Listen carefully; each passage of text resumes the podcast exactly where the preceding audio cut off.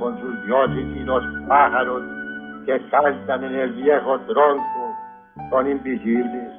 Bendice, Señor, al viejo tronco donde cantan los cucaracheros. La Corporación Otra Parte agradece su interés en esta grabación del archivo histórico Voces de Otra Parte.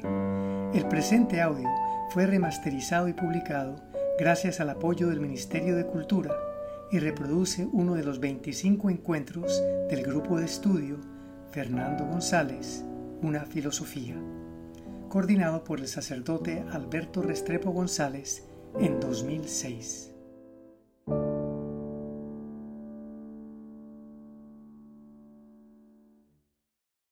Casa Museo Otra Parte, sábado 11 de noviembre de 2006. Bueno, entonces yo vengo hoy con la ideita de que reflexionemos un poquito sobre Fernando de cara a esta cultura que estamos viviendo. Yo pienso que mucho de lo que les voy a decir, eso ya para ustedes es pan migado.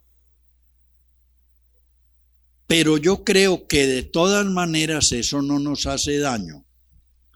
A ver, el momento histórico-cultural, el momento que está viviendo la humanidad hoy, ¿qué es? Es un revoltijito de tres cosas. El agotamiento de la modernidad, la voluntad de deconstruir lo moderno y la propuesta de una nueva cosmovisión y de un nuevo sentido de la vida. Entonces, todo eso lo resumimos en una palabra, cambio de época. Las épocas no cambian porque un viejo chiflao le da por decir que aquí empezó otra época. Las épocas cambian cuando cambian. Y cambian porque cambiaron. Y si a uno le gusta, cambiaron. Y si no le gusta, también cambiaron. Y entonces ese cambio se da cuando se genera una cosmovisión nueva y se descubre un sentido de la vida nuevo. Como la palabra cosmovisión es de esas palabras lisas que no se dejan agarrar, ¿qué es lo que llamamos cosmovisión? En esto yo me ciño a Carl Jaspers. Cuando yo tengo una manera global de ver, una manera de situarme ante esa totalidad y una manera de actuar ante esa totalidad. Ahí hay una cosmovisión. Las cosmovisiones son creaciones que yo hago para ver situarme y actuar. Cuando yo uno todo lo que logro ver, real, fenoménico, trascendental, imaginario, físico, metafísico, moral, estético, histórico, pretérito, presente, futuro. Cuando yo uno todo lo que logro ver en un conjunto, me sitúo de cara a ese conjunto y desde mi visión y mi situación actúo, yo tengo una cosmovisión. Entonces, por poner ejemplos, Carlos Marx dice, no hay sino materia. La lucha política, el proceso de producción, el desarrollo de la historia, el desarrollo de la conciencia es materia que está en proceso. es el proceso dinámico y evolutivo de la materia según leyes necesarias. Esa es su cosmovisión. Bueno, ¿y yo qué lugar ocupo ahí? Yo soy la avanzada de ese proceso evolutivo de la materia. La conciencia humana no es sino el producto más elaborado de la evolución, el producto social que involucra a todo individuo en el desarrollo de la evolución se llama conciencia. De ahí nacen las subestructuras, las estructuras y las superestructuras. Entonces, según el desarrollo de conciencia social generado por la materia en evolución, hay unas bases donde todo se asienta, unas estructuras de dominación y manejo de la situación y unas superestructuras que son añadidijos para poder manejar eso según conveniencias. Esa es una cosmovisión. Hegel dice al revés, no, no, no, espérese a ver. Lo ínfimo es la materia, lo que hay absoluto y primero es la idea. La materia no es sino una concreción de la idea. Todo lo que hay son las ideas en proceso de objetivación. Cuando la idea absoluta, inmaterial, se vuelve un objeto material, ahí se da la evolución, ahí se da la historia, ahí se da la dialéctica. Y después, esa idea subjetiva o infinita y esa idea materializada se sintetizan en otra cosa. Ahí hay otra cosmovisión, la cosmovisión idealista. Cada vez que la cosmovisión cambia, el modo de ver, el modo de situarse y el modo de actuar de cara a la totalidad, hay un cambio de época. No hay remedio, eso no lo puede detener nadie. La cultura los valores, la política, la moral, todo depende de qué visión del mundo tengo yo, de qué actitud tengo yo ante él y de cómo actúo yo en él. Muy bien. Y el llamado sentido de la vida es el producto de mi respuesta a cinco preguntitas de dónde vengo, para dónde voy. ¿Quién soy? ¿Qué debo hacer? ¿Cuál es el fin de todo esto? ¿Esto en qué va a parar? La persona que positiva, negativa, religiosa, científica, estéticamente se contesta esas cinco preguntas, tiene un sentido de vida. Cuando el sentido de vida cambia, sin remedio, cambió la cosmovisión y cambia la época. Hoy estamos en eso. La aparición de Jesús de Nazaret cambió la época porque cambió la cosmovisión y cambió el sentido. La venida de los españoles a América cambió la cosmovisión y cambió el sentido de la vida. Hoy a nosotros, digo yo, con mucha alegría, yo me siento feliz de que me tocó eso. Así sea que me di cuenta de eso ya para morirme, nos tocó un cambio de época. La maravilla de hacer crecer, madurar, instrumentarse y operar una nueva cosmovisión y un nuevo sentido de la existencia. Entonces vuelvo donde empecé cuando abrí el pico.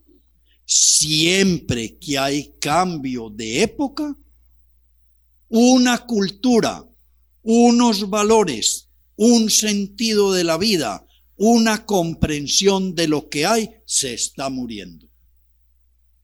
Siempre, sin remedio, hay una rabieta con esa época anterior. Nos mintió, nos engañó, nos prometió, no nos cumplió, era mentira, nos hicieron creer que siempre, siempre se tiene que dar eso. La agonía de un modelo cosmovisivo, cultural y de sentido de la vida conlleva una rabia, una voluntad de destruir eso, un rechazo de sus propuestas, una subvaloración de lo que se creía lo mejor. Y tercero, cuando eso entra en crisis y lo quieren deconstruir, aparecen propuestas nuevas e inéditas. Emerge una nueva cultura, emerge una nueva antropología, emerge un nuevo sentido del saber, emerge un nuevo proyecto político, emerge una nueva visión de la historia, emerge un nuevo sentido moral. Hoy estamos viviendo exactamente al mismo tiempo las tres cosas.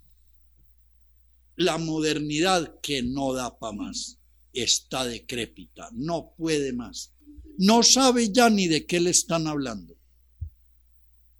Todo lo nuevo, informática, física cuántica, caología, fractales, genoma humano, ingeniería genética, eso no se les ocurrió ni en las vueltas, no saben qué está pasando. Ya no da para más. Su modelo de ciencia no da para más el modelo de ciencia de la modernidad sirve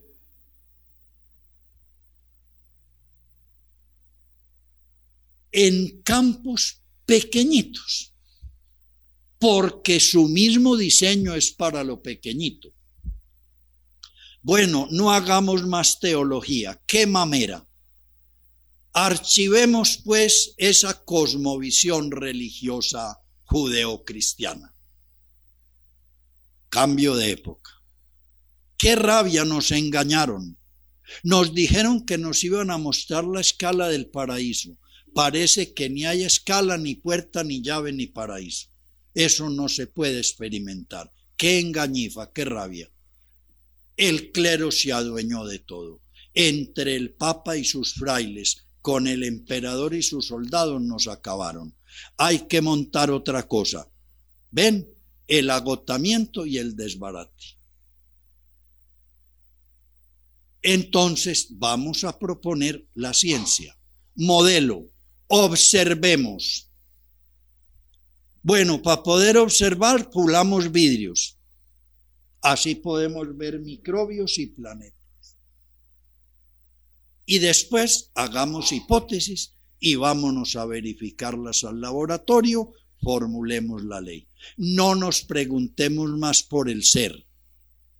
Esa pregunta archivada, eso no tiene contestadero. El ser no se puede experimentar. Demos leyes que nos expliquen por qué suceden los fenómenos que suceden. Y con esas leyes, manejando fenómenos, vamos a tener ciencia, tecnología, riqueza para todos, igualdad, archivemos ya los reyes. Los reyes son gobernantes de derecho civil, no de derecho divino. Ese cuento, pues, de que Dios a dedo señala a David, a Samuel y a Luis XVI, eso es un cuento. Hagamos elecciones y votemos, democracia. Y se instaló el nuevo sistema. Hoy andamos en lo mismo. Yo no sé ustedes de qué cofradía son. Hay gente muy triste con lo que se acabó. En mucha añoranza, pues, de que uno se esté hasta las 12 del día sin probar gota de agua para comulgar. Y con mucha añoranza de las viejas clases dirigentes y los prohombres de la historia. y con mucha nostalgia y mucha tristeza de que parece que la física newtoniana ya funciona poquito. Hay otros muy chiflados de que todo está bueno y perfectísimo. Esto no tiene presa mala. Lo nuevo que está surgiendo, esta sí es la verdad revelada. Y otros más sensatos que sabemos, hay un agotamiento de un modelo, hay una rabia con ese modelo y hay una propuesta inédita que no sabemos si va a funcionar bien o no.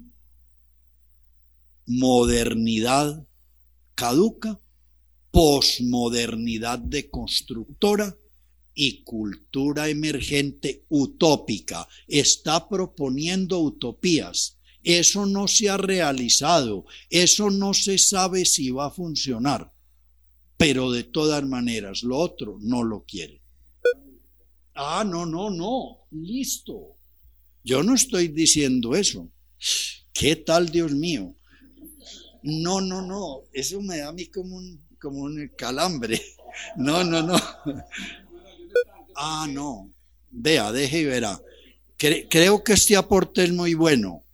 No estamos diciendo, por favor, no decimos que los cambios epocales sean que el tiempo, que el espacio, que la sociedad, que la economía, que la historia se escindieron y pasan a ser, llamemos así, un ser o una realidad distinta. No, lo que estamos diciendo es, hay épocas de ese continuo proceso en que el modelo cosmovisivo haya los cambios que hubiere y la evolución que hubiere es el mismo y el sentido de la vida es el mismo. Y hay momentos de ese proceso, en eso estamos de acuerdo, en que el viejo modelo cosmovisivo se acaba y el sentido de vida que ese modelo proporciona también se acaba. A ver, vamos a poner un ejemplo. Estamos en la época mítica. Bueno, ¿qué es lo que hay?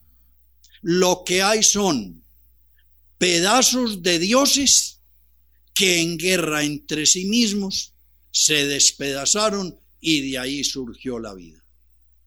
El mundo es los ríos la sangre de los dioses, los árboles los huesos de los dioses, las piedras los dientes de los dioses. ¿Y por qué sucede todo? Porque hay unas fuerzas sagradas, el mana que llaman los antropólogos, inescrutable, indescifrable, inmanipulable, que lo rige todo. Estamos en manos de esa fuerza. Bueno, el hombre que tiene que hacer en el planeta, someterse a lo que esas fuerzas sagradas y desconocidas decidan sobre él.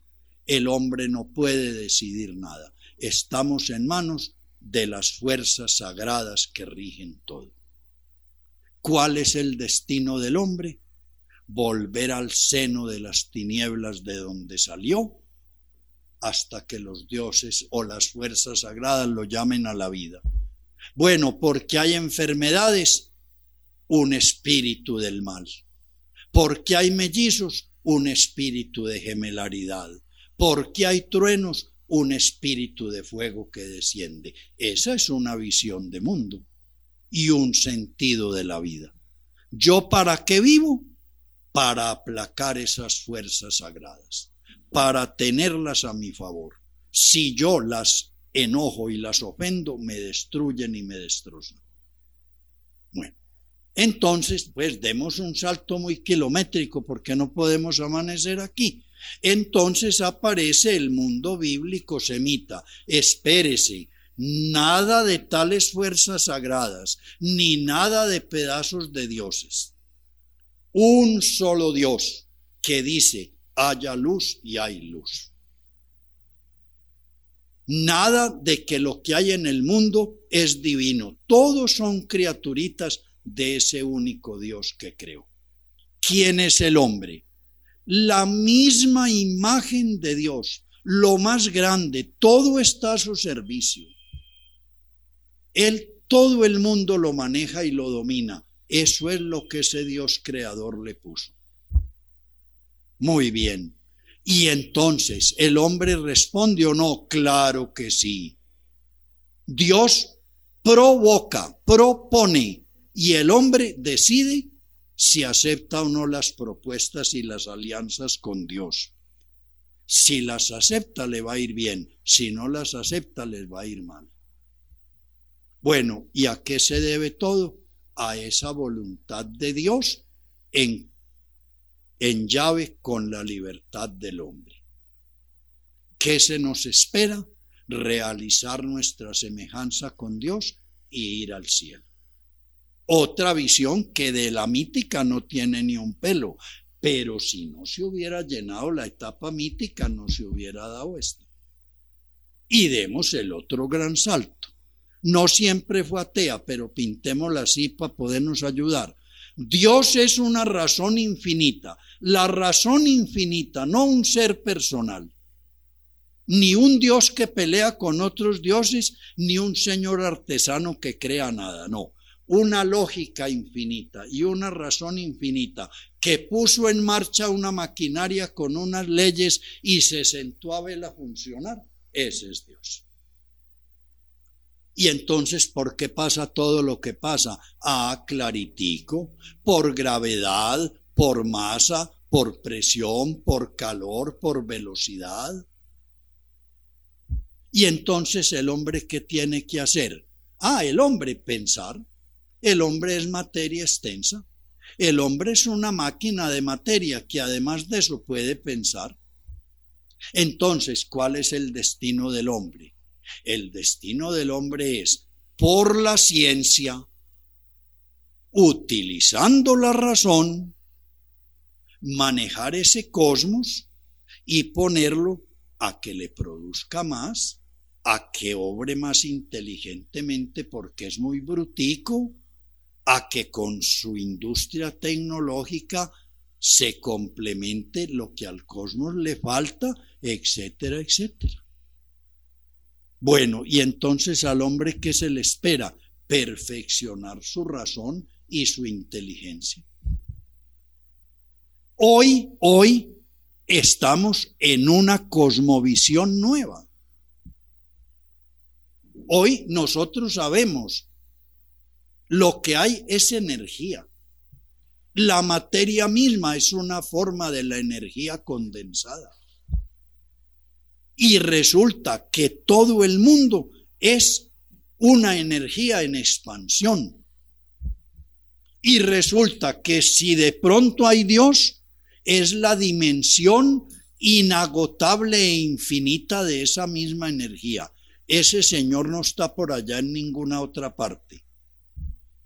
Y resulta que el hombre también es energía, cualificada y potenciada pero metida dentro de esa otra gran energía cósmica, que en cuanto es inagotable y nunca se va a frustrar, la llamamos Dios. En cuanto es capaz de pensar, la llamamos hombre. Y en cuanto dura en el tiempo y ocupa lugar en el espacio, la llamamos materia o cosmos.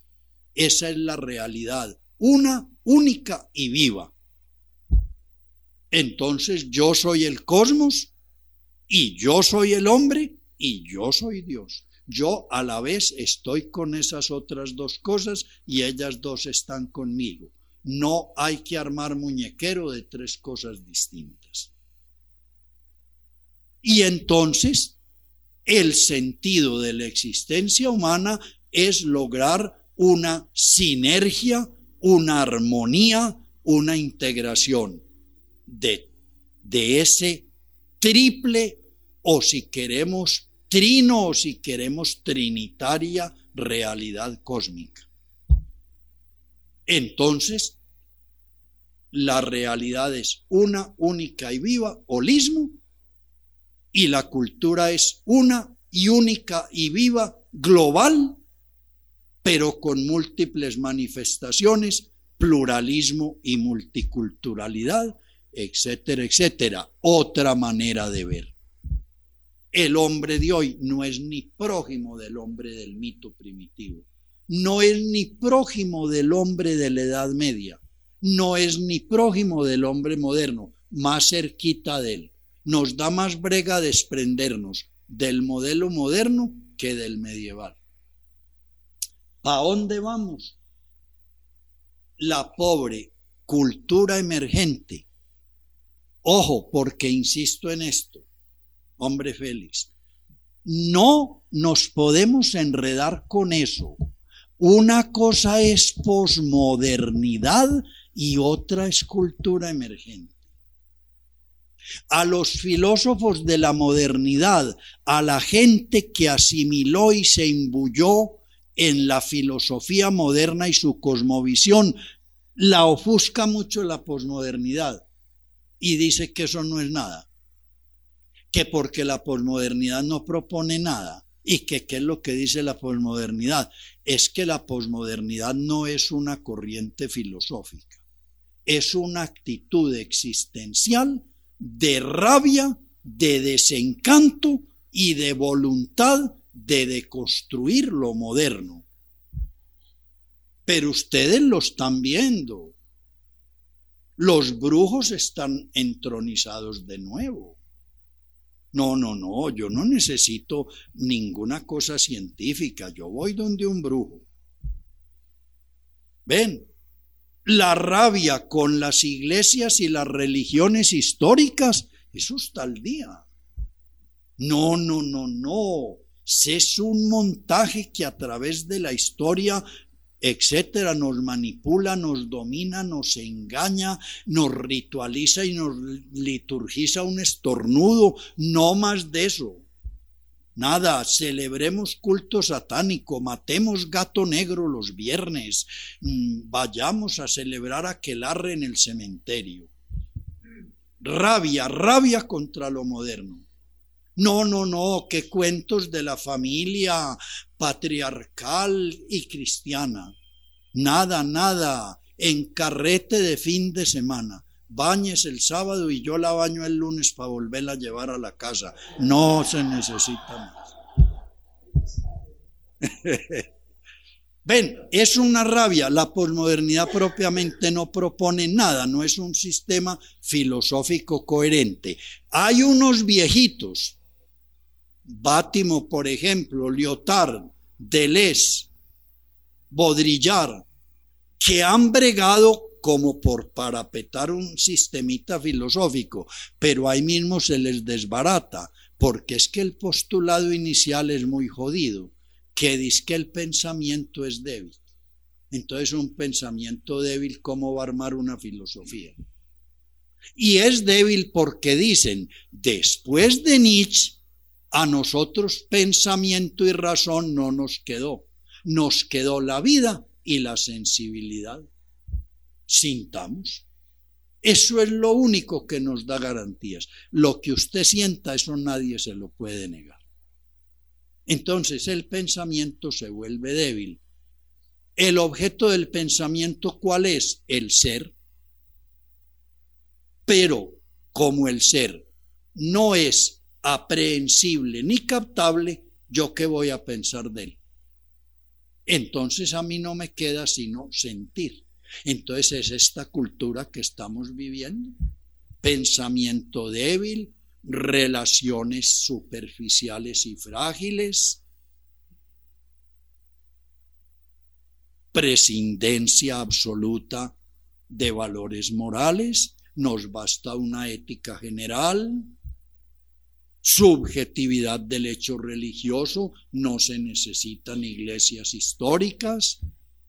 Entonces, como lo decís muy bien, yo le puedo seguir a eso la pista de dónde vino, cómo se fue generando, pero encuentro que en la cosmovisión y en la visión y posición ante el mundo hay una ruptura con lo que venía. En ese vacío en ese agotamiento de lo que había y en esa rabia con lo que había, hablo de modernidad tardía, tardomodernidad, dicen los que escriben sobre eso. La modernidad tardía y la posmodernidad deconstructora han ido tumbando todo lo que hay y quedó un campo vacío. Y ahí una gente con la visión nueva está haciendo unas propuestas. Construyamos un mundo y una cultura con unos valores que no son los modernos. Que es lo que yo voy a hablar enseguidita. Y que es donde digo que podemos situar a Fernando en el medio latinoamericano como un pionero de esa cosa. No utilizó la palabra posmodernidad, no se le ocurrió. No utilizó la palabra cultura emergente, pero de hecho las propuestas y la visión de él más estaba en esto nuevo que va surgiendo que en lo moderno viejo que había. Entonces, esas propuestas de la nueva cultura, de la nueva cosmovisión, de la nueva época, eso sí es ya un sistema coherente. La posmodernidad no, la posmodernidad no es sino no más religión de la que había, no más moral de la que había, no más teoría, epistemología de la que había, no más metafísica de la que había. No queremos eso. En ese vacío están surgiendo las nuevas propuestas. Ellas tienen un alma, el alma de toda la cultura nueva que está emergiendo es el holismo. Pero por favor, eso parece una bobada, pero eso no es bobada. Es que es una ruptura total, nacida de allá. La propuesta moderna, ¿cuál era? Dios hombre y mundo. Pero por supuesto, tres chécheres, tres cositas aparte. El gran problema de la epistemología moderna, ¿de Dios se hace ciencia? No, despachemos la teología. De las cosas cósmicas, de los fenómenos cósmicos, calor, movimiento, velocidad, ¿Se hace ciencia? Sí, claro. Las ciencias físico-químicas. Bueno, pero nos queda un enredo, el hombre. De eso también se hace ciencia.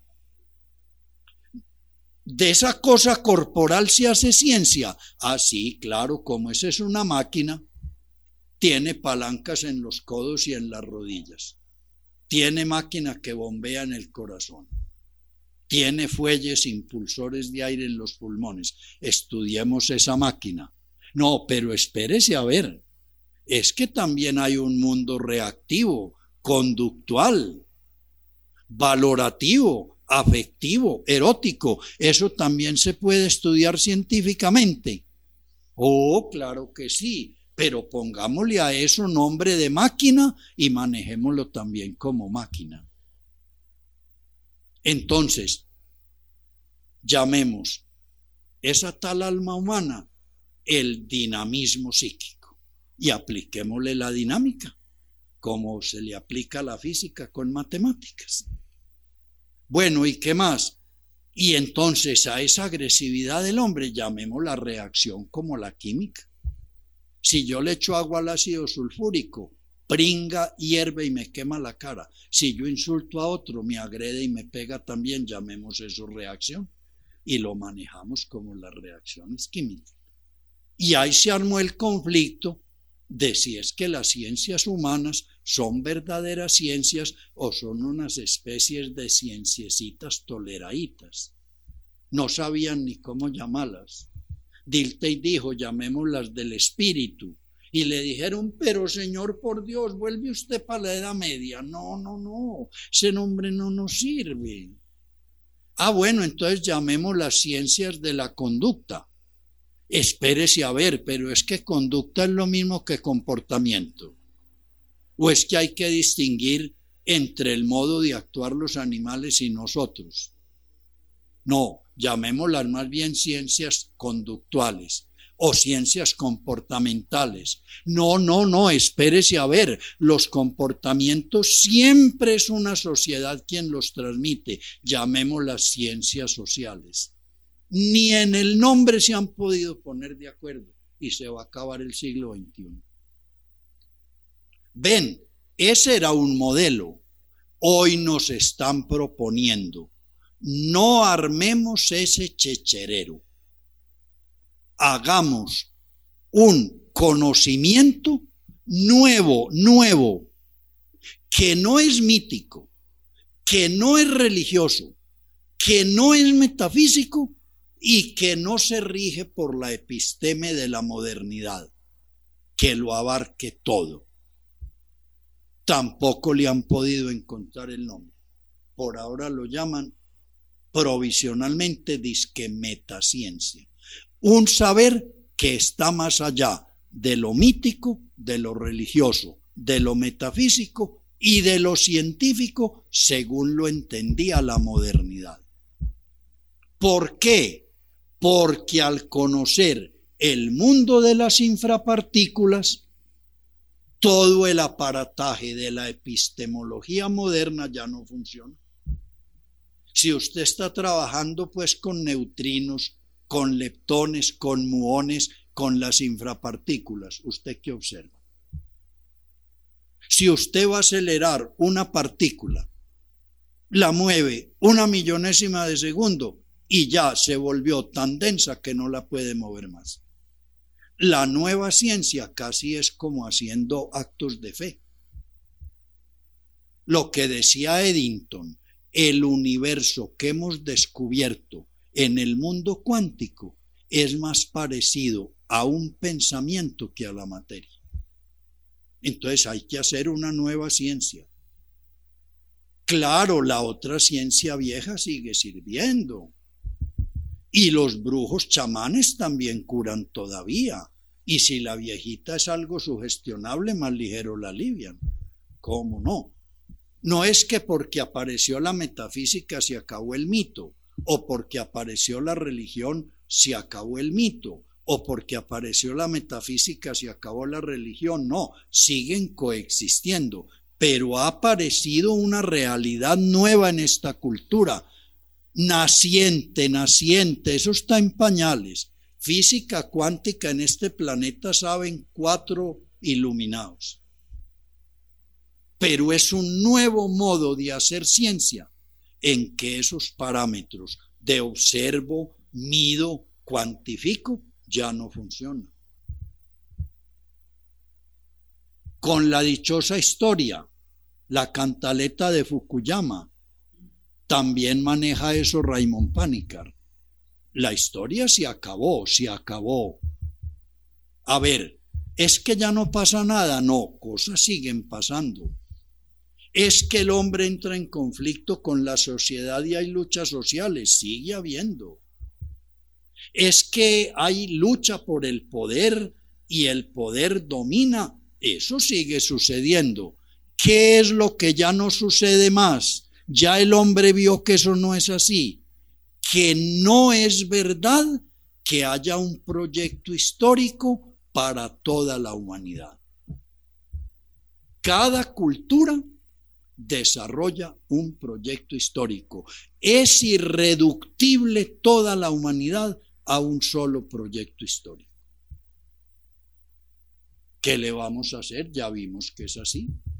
Y ya hemos visto todo lo que se ha ensayado a lo largo de la historia y vamos a imponer la paz romana universal, no funcionó, y vamos a imponer el comunismo universal y no funcionó, y vamos a imponer la cristiandad medieval y no funcionó.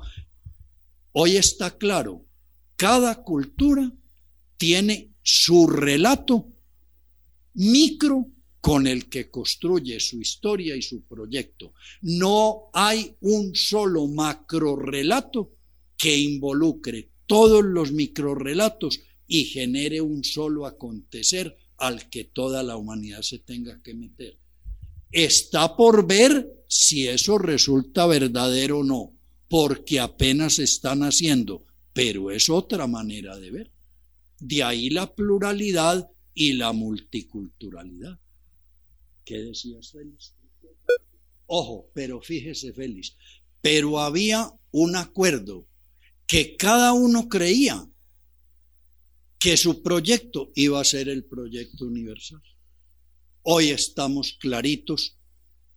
Vamos a ver qué pasa. Es que como les digo, esto están haciendo, pero hoy hay una claridad.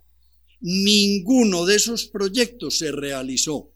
Y hoy tenemos claro que es que no es realizable porque las condiciones sociales y humanas no propician que eso sea posible. Entonces la historia, la aceptación de que la historia va a tener un solo derrotero para todos, así cada uno creyera su cuento, todos lo aceptaban.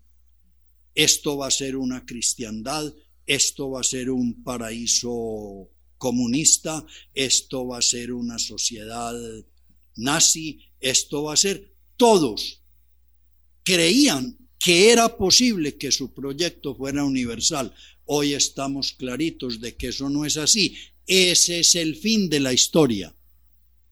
Hablando, traduciendo eso, el fin de la historia quiere decir que no hay un proyecto histórico de ninguna cultura que sea universalizable para todas las culturas. Eso llegó a su fin. La visión de Raymond Panikar es que la historia llegó a su fin porque ha quedado claro que la historia no es todo.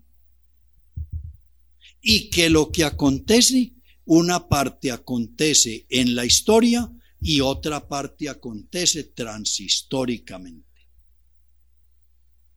De todas maneras, desde esas dos visiones de hoy, ya la concepción de historia ya no está funcionando la que había. Estamos manejando una nueva concepción del acontecer humano en el mundo y en el tiempo. Eso le han puesto ese nombrecito por ahora, el fin de la historia. Bueno, se llama hombre a ver, no hablemos de bajar plano ni subir plano porque nos volvemos a meter al esquema moderno. No, hablemos de que hay una forma del acontecer fenoménico que fuera de producir efectos físico-químico-biológicos, es capaz de producir actos de conciencia. Eso se llama el hombre. Esa realidad viva e inagotable, en cuanto es capaz no sólo de manifestarse espacio-temporalmente, sino de producir actos de conciencia, se llama el hombre. Y esa misma realidad, que nunca estará frustrada, ni agotada, ni limitada, ni puesta contra la pared, Dios, que también produce actos de conciencia. Hombre, dura en el tiempo y ocupa lugar en el espacio. Eso lo llamo materia o cosmos. Pero no son tres cosas. Es la única cosa con tres dimensiones. Por favor, es que eso es muy capital. Aquí ponía yo el ejemplo de la pilita de la linterna. A ver, ¿Usted por qué tiene una pila? Porque tiene una cosa aparte que se llama polo negativo y otra aparte que se llama polo negativo y otra aparte que se llama energía. No, porque usted tiene una unidad bipolar entre la cual discurre la energía. O se dan las tres cosas o pila no hay. Llamo cosas no son cosas, son dimensiones, son polaridades. La visión moderna es que el cosmos, la realidad, se compone de tres chécheres, que el uno no tiene que ver con el otro. en eso vivimos. No, Dios no necesita el hombre, Dios hace lo que quiere. No, pues antes de que el mundo existiera ya existía Dios. No, pues es que mejor dicho, las criaturas sin el hombre son brutas, ellas se acaban, ay, son inertes. Eso no es verdad. Esa es una pura creación de la concepción mental del hombre moderno. El hombre posmoderno no acepta eso. No hay sino una realidad, una única, viva, tridimensional o tripolar, inseparable absolutamente. Entonces, donde esté el cosmos, ahí está el hombre y ahí está Dios. Donde esté Dios, ahí está el cosmos y ahí está el hombre. No se da lo uno sin lo otro, ni lo otro sin lo uno, pero no son opuestos, no son diferentes en el sentido de contrarios, son dimensiones complementarias o polares de una realidad única. Esa es la nueva visión. Está naciendo, ella está empezando. En la modernidad, Alberto, ni monismo ni dualismo. ¿Cómo? Ahora, fíjense esto, que es que yo no sé si ustedes se han hecho ese examen de conciencia. Pero es que todos nosotros somos modernos por formación. Eso sí, olvídese pues. A todos nosotros nos enseñaron epistemología. A todos nosotros nos enseñaron historia de la filosofía y nos hicieron tragar a Kant, a Hume, a Descartes y etcétera, etcétera. A todos nosotros nos enseñaron la concepción del mundo tripartito, Dios afuera de esto, el hombre rey de esto y la materia inerte y bruta que se va a consumir. Eso lo tenemos incorporado. Cuando nos presentan lo otro, nos da brega como vivir qué es lo que eso otro quiere decir. Pero yo sigo mi lista. Esa civilización occidental judeocristiana patriarcalista, eso es ultramoderno. Es que el verdadero pensamiento científico y tecnológico es el de Occidente, porque nosotros fuimos los que entendimos lo que dice la Biblia, que el hombre debe dominar el universo. En las otras partes no, los orientales le dejaron todo a Dios y no quieren meter la mano. Entonces, el mundo de los patriarcas, porque las mujeres producen placer y crían hijos. El resto del mundo es para el varón. Entonces, la verdadera cultura que maneja el mundo, lo conoce, lo tecnifica, le ayuda en su brutalidad a que produzca más es la cultura blanca, cristiana, judía, occidental, donde el varón es superior y la mujer inferior.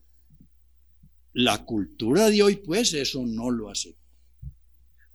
Póngame lo peor, pues, que las muchachas no hagan nada bueno, que no sean sino puticas. No. Póngamele que no haya sino homosexuales, que se acabó el heterosexualismo. Póngamele pues que se, lo que quiera usted, pero esa visión de un mundo patriarcalista, donde el varón es más y la mujer es menos, eso se acabó. Con la mera lectura del genoma humano, eso se murió. Lógico, como les estoy diciendo, que mientras la modernidad decae, la posmodernidad deconstruye y agrede, y la cultura emergente propone lo nuevo, de todo hay. El machismo está lanza en ristre. Los corridos mexicanos alabando el machismo se venden por toneladas. Las mujeres que lloran de tristeza porque se casaron con un hombre que no les hace dar miedo están así. Pero, pero el nuevo enfoque cultural es trascender la división de género y la inferioridad de la mujer desde el género. Eso no se sostiene hoy. Entonces, estamos metidos en otra época y en otra cultura. Porque una cultura donde el patriarca, blanco, cristiano, occidental y científico, es el amo de esta situación, y la mujer, blanca, negra, café o morada, es bruta, boba, no sabe si no producir orgasmos si lo logra y hacer sancocho si no se le quema, eso se acabó, eso se acabó. Eso la cultura de hoy no lo admite. La cultura de hoy prefiere gay, lesbianas y travestis que aceptar eso del patriarcalismo heterosexual cristiano y blanco. Eso se acabó. Estamos en una nueva cultura. ¿Eso qué?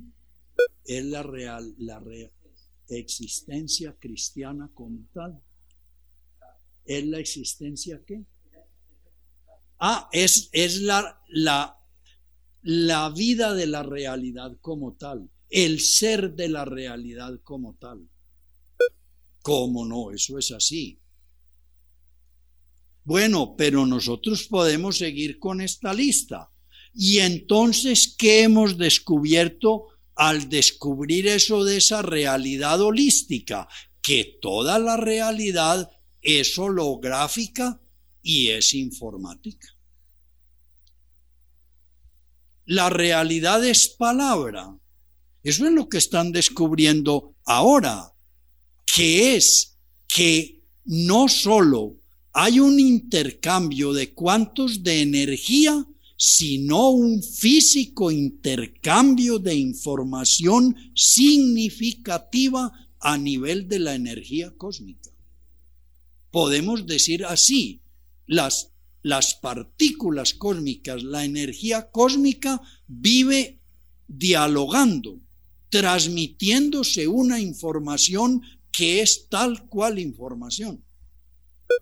Y entonces decía, ¿cómo no? Y, y, no me diga las mujeres y los hombres perdidos del viejo modelo requete buscados.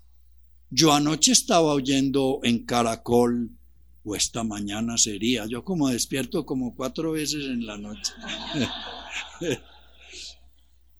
entrevistando tres travestis, defendiendo ellos que no hacían sino defender su identidad y su derecho, porque eso era lo que ellos portaban. Un programa de esos hace 50 años, pues a usted se lo fritan, pues. Bueno, y entonces de ahí que nace la ecología y la ecosofía, que son dos hermanitas gemelas. Es que la vida como es una, hay que empezar por defenderla como entidad cósmica si no defendemos el cosmos vivo, agua, aire, plantas, animales, tierra, ¿dónde va a estar pues la tal materia pensante pues? ¿Dónde van a estar las tales conciencias? Hoy nos quedó claro que la eternidad y el tiempo son igualmente determinantes. Esa es la tal cultura secular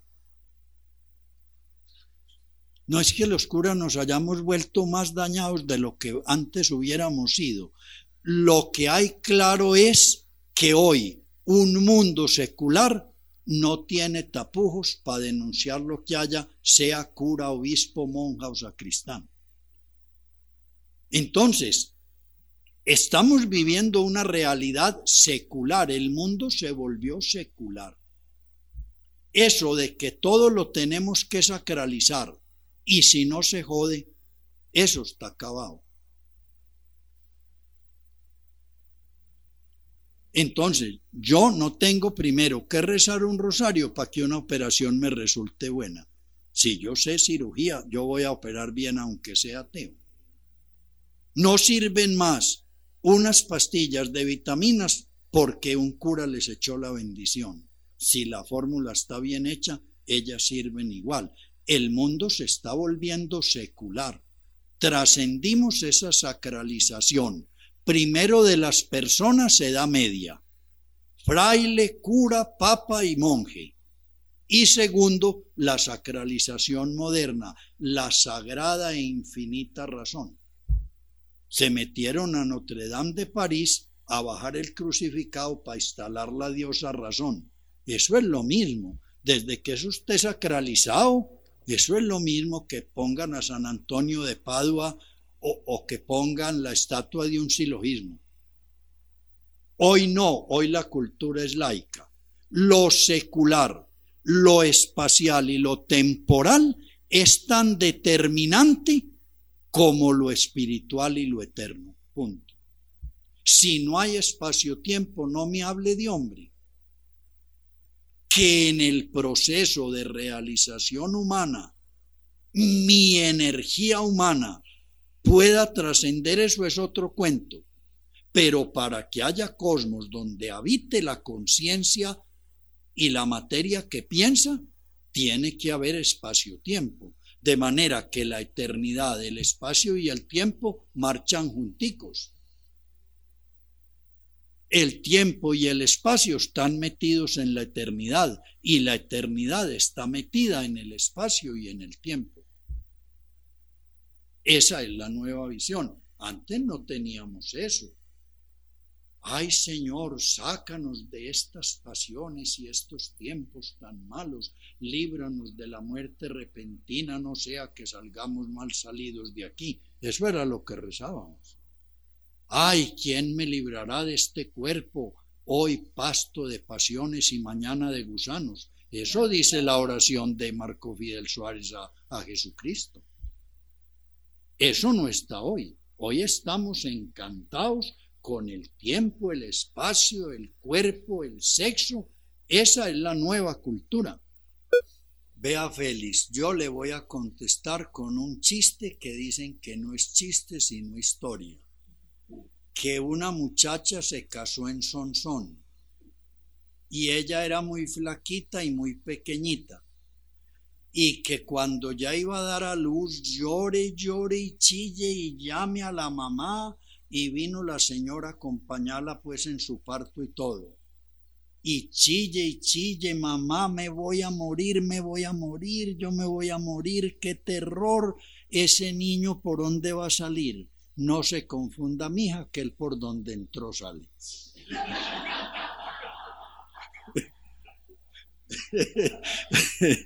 Entonces te digo, ese chiste vale para esto en el momento, la fórmula, fórmula, exacta fórmula, yo no la tengo, pero mire que están pasando cosas. No, no puedo sino ponerle ejemplitos de cosas que están pasando. Por decirle algo, en una reunión de luteranos, anglicanos y católicos, se llegó a este acuerdo, increíble hace 50 años. El obispo de Roma constituye para todas las comunidades cristianas un punto de referencia para vivir en la unidad. Eso es el pontificado romano. Eso está firmado por los tres y sin recogedero. Eso abrió otro camino. Bueno, que se quedó sin guardia suiza, que los estados no lo reconocen como jefe de estado, que no puede Mm, excomulgar a nadie. Ahí queda en pie una cosa y ya se dijo y por ahí vamos a salir. Debe haber en las iglesias cristianas una figura que sea centro de unidad, no de poder. Ese camino se abrió. Firmaron otro acuerdo, anglicanos, luteranos y católicos. Estamos de acuerdo en que en la Eucaristía hay una forma de presencia de Cristo. por los enfrentamientos históricos en el momento presente, no estamos en condiciones de ponernos de acuerdo para decir cuál presencia es y cómo es, pero estamos de acuerdo en que ahí hay una presencia de Cristo. Eso está dicho, eso está afirmado, por ahí vamos a salir sin pelear. Entonces yo pienso que a medida que verdades evangélicas que no se han tocado, eso está en los evangelios, pero sin tocar. Por ejemplo, ese testigo de que en Cristo no hay varón ni mujer. Eso está sin tocar. Las mujeres siguen siendo minusválidas en la iglesia. Eso no le han hecho esto. Bueno, ya la confesión anglicana ordena presbíteros. Ya la confesión cristiana luterana ordena mujeres como ministros. Eso ya está, eso ya abrió camino, eso no tiene reversa. Por ahí vamos a salir. Hay un testigo de San Pablo que dice que en Cristo han sido redimidos todos los mundos. Eso está sin tocar. A eso no le hemos hecho cosquillas porque estábamos peleando si le daban América Latina a los reyes de España, si se podían celebrar ritos hindúes en la misa en la India. No hemos pensado un segundo en esa frase. Esa frase es carnuda. Ahí hay con qué hacer teología. Así descubran gente en 100 galaxias distintas. Lo que pasa es que hay que esperar que los tiempos vayan evolucionando para que podamos ver por decirte algo de lo que hablabas, Félix, en la primera intervención. Yo veo que la cultura emergente está condenada a muerte, pero es que cuando la cultura emergente ya se esté muriendo, seguro que ya estamos intercomunicados con seres de otro mundo planetario, la cosmovisión estará totalmente cambiada. Entonces es un proceso siempre creciente, pero con las cosmovisiones y el sentido de vida cambiante que determina el cambio de las épocas. Bueno, sigo y voy terminando. Estamos en la época de la dialógica. A la dialéctica se la llevó el chucho. Bueno, la dialógica es hijita de la dialéctica. Pero hija, hija, no fotocopia, hija, con otra información distinta. Entonces, ¿qué nos dice la dialéctica? Si usted no destruye lo anterior, no tendrá lo nuevo. La tesis es demolida por la antítesis la antítesis es demolida por la síntesis. La dialógica dice una cosa absolutamente distinta. Nada vivo y real desaparece. De manera que no tenemos que hacer oposiciones entre lo que había y lo que surge, sino hacerlos encontrar en un diálogo que hace esa realidad más compleja. ¿Ven? Si hubiera habido una culebra cirujana cuando no había sino culebras, todo el cerebro era el protoencéfalo. No había más cerebros en el planeta. Si hubiera habido un rumiante cirujano, hubiera visto que el protoencéfalo se recubrió de masa blanca. No había más cerebros en el universo.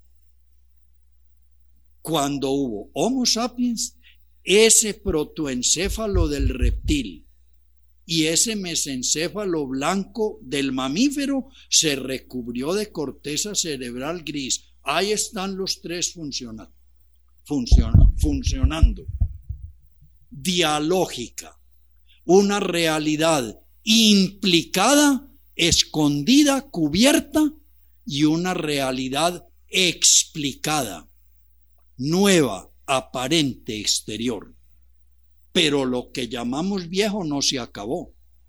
Entonces, la política de la agresión para destruir tesis y antítesis está muerta. La humanidad va a entrar por un camino de encontrarse en el diálogo y ver que los tales opuestos no son opuestos, sino complementos de una realidad cada vez más compleja, que es lo que propone Edgar Morán. Morán dice eso, el que no sepa vivir en la complejidad no puede vivir en el mundo de hoy. La realidad cada día es más compleja.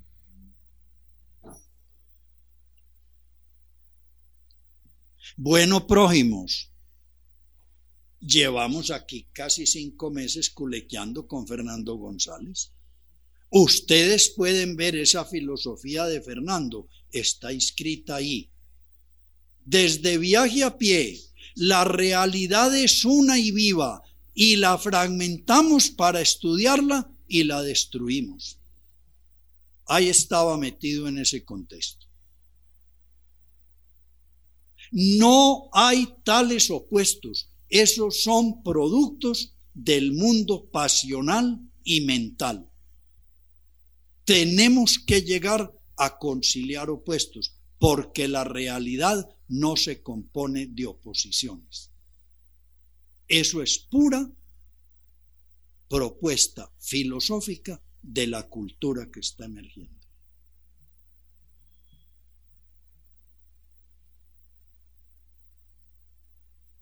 ¿Qué mundo de mundos?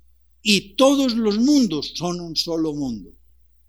Esa es la propuesta de la pluralidad étnica y cultural.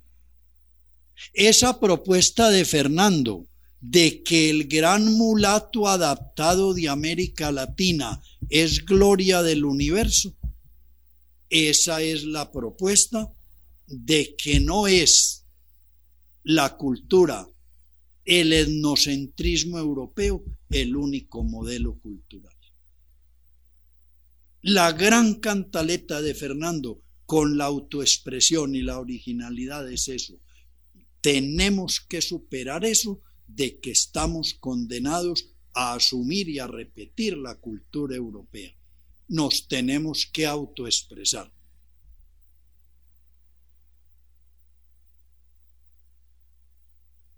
Entonces les insisto, en el 30 esto por aquí en América Latina no se hablaba. En eso Fernando fue un pionero. No lo entendieron mucho. Cuando estas cosas aparecieron, nos pareció y las leímos más nuevas de allá y creímos que eran de allá. Eso ya se había dicho por aquí. Que el tiempo y la eternidad coexisten esa es cantaleta de Fernando Eterna. El, vivimos en dos categorías, en cuanto representativos en las categorías espaciotemporal y en cuanto conciencia en categoría de eternidad. Esa idea de que el tiempo y el espacio no son una cosa aparte, sino complementaria bipolar con la eternidad. Esa era una visión que él tenía también. La cantaleta por un mundo donde esos poderes sacralizados dejen de tener la primacía, esa fue la pelea de toda la vida de Fernando. Todo el que creyó tener un poder omnímodo y sagrado en algo, lo excomulgó, lo siguen excomulgando. Entonces a mí me parece que una cosa muy importante de la lectura y de la propuesta filosófica de Fernando es eso, que es como una especie de, de propedéutica, es una especie de introducción a lo que iba a ser la gran propuesta del mundo moderno. En muchas reuniones me han dicho a mí gente que no quiere a Fernando, mire, esta porquería de mundo que tenemos hoy, eso era lo que Fernando González quería. Yo no sé si tan porquería o no tan porquería, pero que él vio que esto iba a pasar, sí lo vio, y era lo que quería. Que no anduviéramos con vergüenzas ni con hipocresías, que viviéramos desfachatadamente lo que éramos, que no fuéramos sumisos a nadie, que teníamos derecho de no obedecer, que tuviéramos orgullo de nuestra condición mestiza y latinoamericana, que no viviéramos disgregados entre opuestos, que no hiciéramos separaciones de categorías espaciotemporales y eternas. Bueno, ese era el tema que yo quería traer para hoy. Lo que tenemos es que acordarnos, pues, cuándo nos vamos a volver a reunir a comadrear aquí. No, no, no, dentro de ocho días no.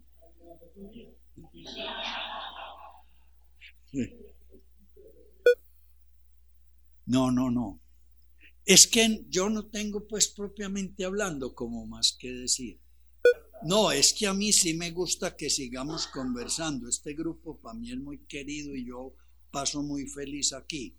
Pero no, cada ocho días esa es una esclavitud cuasi matrimonial. No, no cada mes. Me encanta esa propuesta, muy buena. Vea, yo lo que quisiera es que en un papelito me dejen el email para que utilicemos pues el computador y lleguemos a donde ustedes. Y entonces yo creo que yo puedo por ahí chusigrafiarles textos buenos, fuera pues de darles la bibliografía, porque es que hay cosas muy buenas que, que no se encuentran. Yo le estaba diciendo a este muchacho que se llama Jonathan que hay un texto chévere de Luis Alberto Sánchez que se llama ¿Existe América Latina? Yo creo que la última edición de eso es del 46, pero ese es un libro capital para un latinoamericano. Entonces, hay muchos textos que yo creo que son muy interesantes y que aquí podíamos compartir y que dada la dificultad de conseguir el texto, yo los puedo chusigrafiar y mandárselos a ustedes y ahí tenemos material. También, también, escanear. Escáner es muy fácil. Y cómo no. Bueno, lo cierto es que por ahí nos vamos a comunicar. claro, ¿verdad? Bueno, pero lo que necesitamos es que estén pues los emails para poder mandar esa cosita. Ahí, recojamos eso de una vez. O del mío, o del de mi hermano, del de otra parte, eso es lo de menos. Ah, no, no, no, es que los temas son todos profundizables. Yo lo que no quiero es volverme una especie de vieja nodriza tetona deslechada. Yo lo que quiero es que compartamos donde no haya una cosa tan magistral, tan directiva, sino que todos participemos más. Yo estuve allá en el, en el, en el Hilton, ahí, ahí entrando al poblado. Él, es un hombre muy inteligente y todo, pero la posmodernidad, posmodernidad, si la vamos a reducir a un sistema filosófico sin mentiras, ella es más bien blandengue es más bien inconsistente, porque parte de esa premisa que el pensamiento es débil.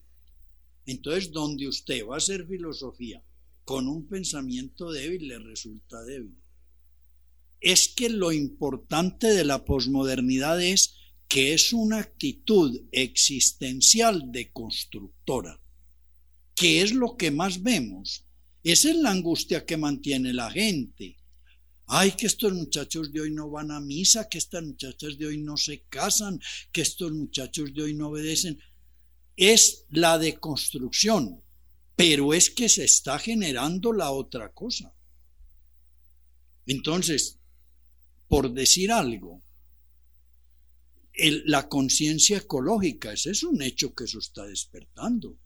El sentido holístico, pues, de que si e, existe pues Dios o espíritu, aquí tiene que estar o de eso no hay. Eso está en marcha.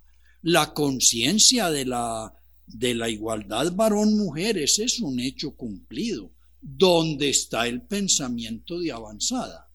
Porque es que eso es claro que si usted se va para las selvas amazónicas del Brasil, allá está el mundo mítico.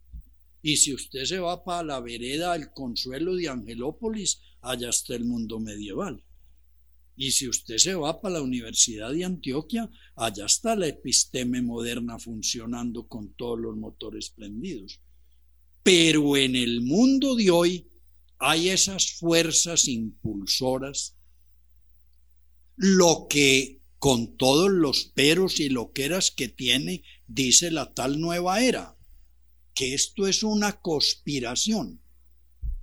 En el sentido inglés de esa palabra conspiración, que no es como un atentado alevoso contra nadie, sino que es una confluencia de fuerzas que sin proponérselo impulsan una misma cosa. Entonces, Taylor, Jung, eh, Raymond Panikar, Ken Wilber, mm, esa es toda gente enfocada hacia este tipo de pensamiento y de actitud existencial. Ese es un genio. Lo que pasa es que los curas no los quiere el mundo laico. Entonces les da mucha rabia decir que Ockham se le adelantó 400 años a Kant, porque el cuento con Ockham era ese medieval. La razón puede con todo. La razón lo mismo resuelve un problema de matemáticas que estudia una clasificación de un animal o que prueba que hay Dios. Y Guillermo de Ockham dijo, eso no es verdad los conceptos referentes a lo trascendental son objeto de la razón de una manera distinta. Tal cual lo que después iba a decir Kant. Dios y el alma y la libertad no son objeto de la ciencia. Eso no se puede probar ni manejar científicamente. Mire, óigame Luis Eduardo, Oh, mucho ojo que ahí está diciendo usted una cosa peligrosa. No viene la complejidad de la simplicidad ni la simplicidad de la complejidad. La realidad no es sino compleja. Punto. Si usted quiere buscar electrón sin protón y neutrón, ni pierda tiempo. Si usted quiere buscar núcleo sin cromosoma ni membrana, no pierda tiempo. Si usted quiere buscar un lenguaje sin sociedad que lo hable ni lo busque, porque la realidad es compleja. Esa es la actualidad del budismo. Por eso es que esos movimientos filosóficos religiosos orientales están en boga, porque ellos son estructurados sobre la concepción de que la realidad es una red en la que o se da todo o no se da nada. El Descartes fue el que nos chifló con esa bobada. No, vea, busque lo simple y verá que usted aclara lo complejo. ¿Y qué es lo simple Descartes? Ah, pues para las matemáticas el número uno. Y entonces para la química el átomo. Y entonces para la biología la célula. Y resulta que eso simple lo va a mirar usted y es otro universo. Y está interconectado con todo. Ese es el principio de la relatividad. En el universo no hay pieza suelta. Caología y fractales son para poder estudiar la conexión de la partícula más ínfima a lo largo de no sé cuántos siglos con una mole de una galaxia. es que mire, complejo y simple son un producto de la mente. No le pregunte a una vaca si es muy compleja o muy simple la vida, le, le brama. Ella no sabe de eso nada. Eso de volver complejo y simple es un muñequero que la episteme moderna armó. Y ahí caemos de cabeza a otro problema, que es la diferencia de episteme y gnosis. La gnosis es el saber vivo que me permite a mí vibrar al unísono con todo, que me permite a mí compaginar mi energía con la de todo y vivir sinérgicamente en una armonía de energías. Esa es la gnosis. La episteme es que yo, viendo la realidad viva, me ponga a pensar y forme conceptos y cree objetos y divida sujeto y objeto. Esos son productos mentales. Lo mental no es que sea mentiroso, pero no sirve sino en la mente. Lo mental en lo que no es mental no funciona porque no es mental. Entonces, simple y complejo, para decir si primero es lo complejo o primero es lo simple, eso no es sino meterme yo en un problema creado por la mente, pero que en la realidad viva no se da. Y ahí caemos pues de paso a otra cosa en que Fernando también es predecesor de esto que hay, que es que metafísica y mística acaban currucuteando juntas. No es posible como señalar un rasero dónde acaba lo metafísico y dónde empieza lo místico.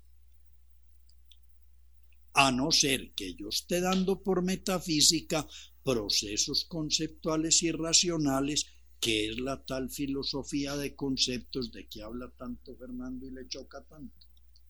Bueno, pero yo sí creo, pues, sin carajadas y sin tifladuras y sin buscar consuelos baratos, que ustedes sí tienen ya una capacidad muy acrecentada para leer y entender qué fue lo que dijo Fernando. No sé si nos ponemos a hacer examen de eso A, B, C, D, cómo les va, pero que tienen una claridad vivencial, emocional, global de qué fue lo que Fernando propuso y que eso no es una cosa loca ni arbitraria ni humorística, sino coherente y dinámica. Yo creo que eso sí nos ha quedado. Yo espero, y todos. Yo espero que Norazoto esté cambiada. que Valveirón.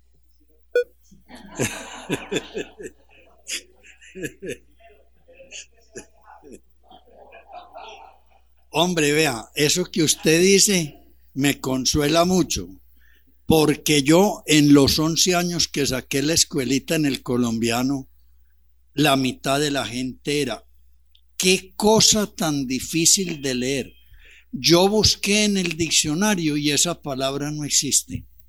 Y yo no era buscando hacer cosas abstrusas, sino utilizando el espaciecito que me daban. Porque si yo me limito al lenguajito de cada día, pues, entonces uno enriquece poquito.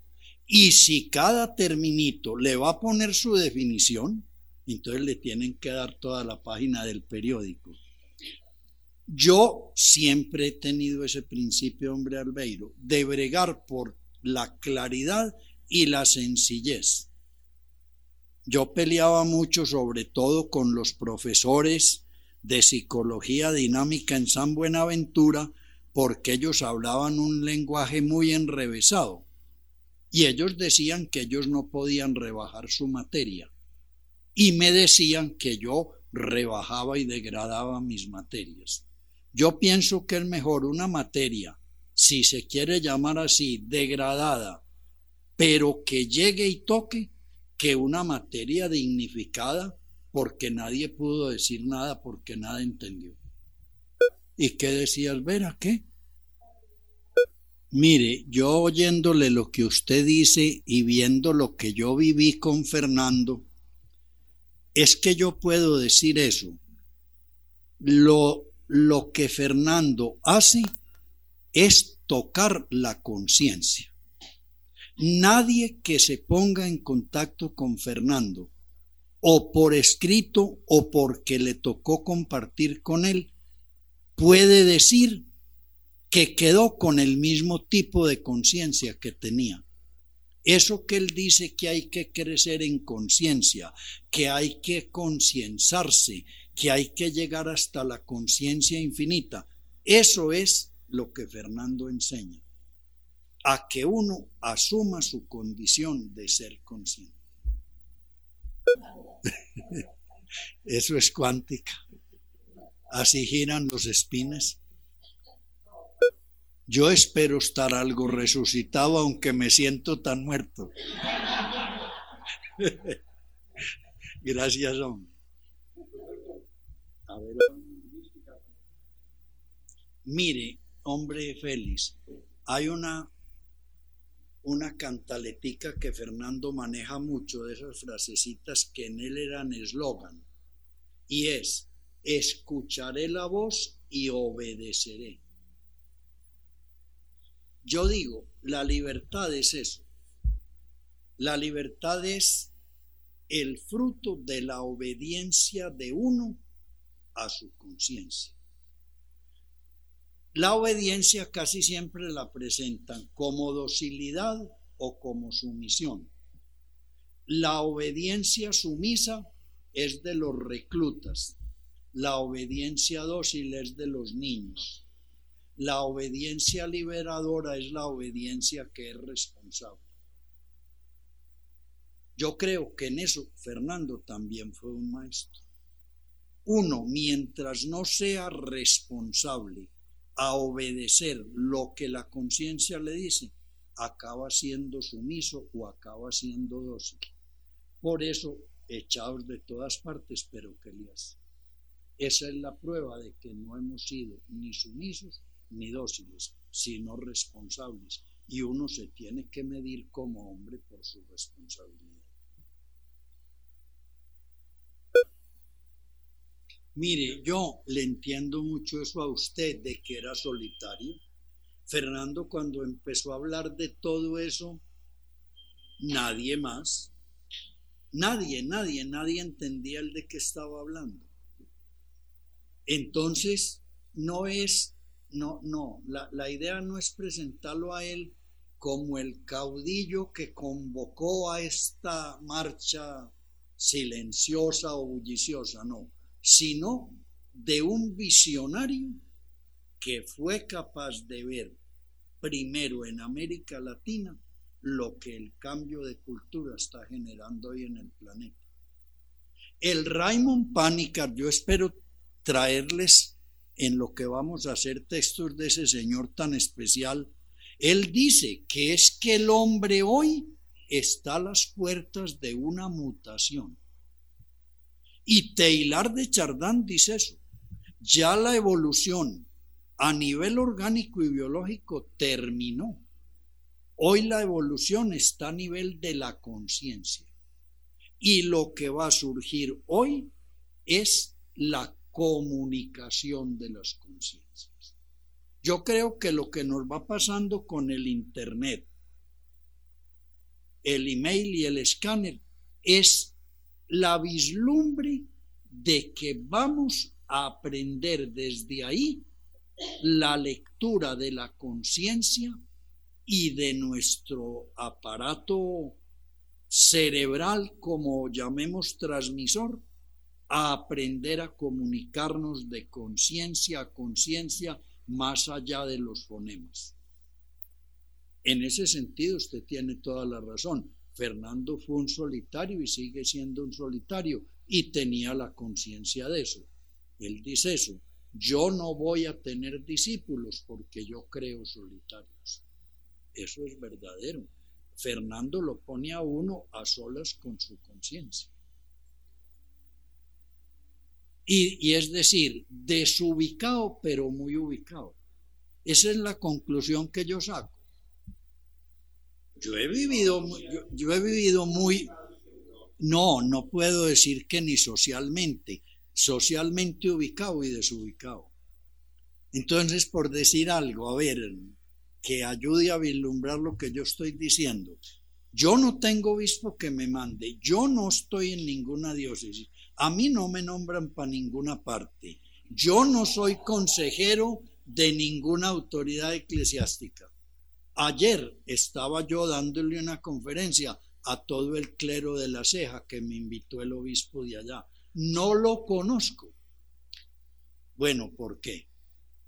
Bueno, a mí nunca me dejaron estudiar por comunista, por heterodoxo, por peligroso. Pero físicamente, pues, no dejarme estudiar. Y entonces yo, con un diploma de bachiller, que es todo lo que tengo, yo cómo pude pasar 17 años en la universidad y me fue bien socialmente desubicado y ubicado. Bueno, de todas partes, las hermanas de la presentación, los hermanos de la Salle, los frailes franciscanos y Sor Mercedes Gómez, del colombiano, me echaron. ¿Y yo qué? Desubicado y ubicado, eso era lo que hacía Fernando. Fernando vivía en el gozo de lo que él veía, vivía y encontraba. En puestecitos de mañé, pero no se le murieron los hijos de hambre. Bueno, ya seguiremos nuestra crónica. Muchas gracias a ustedes.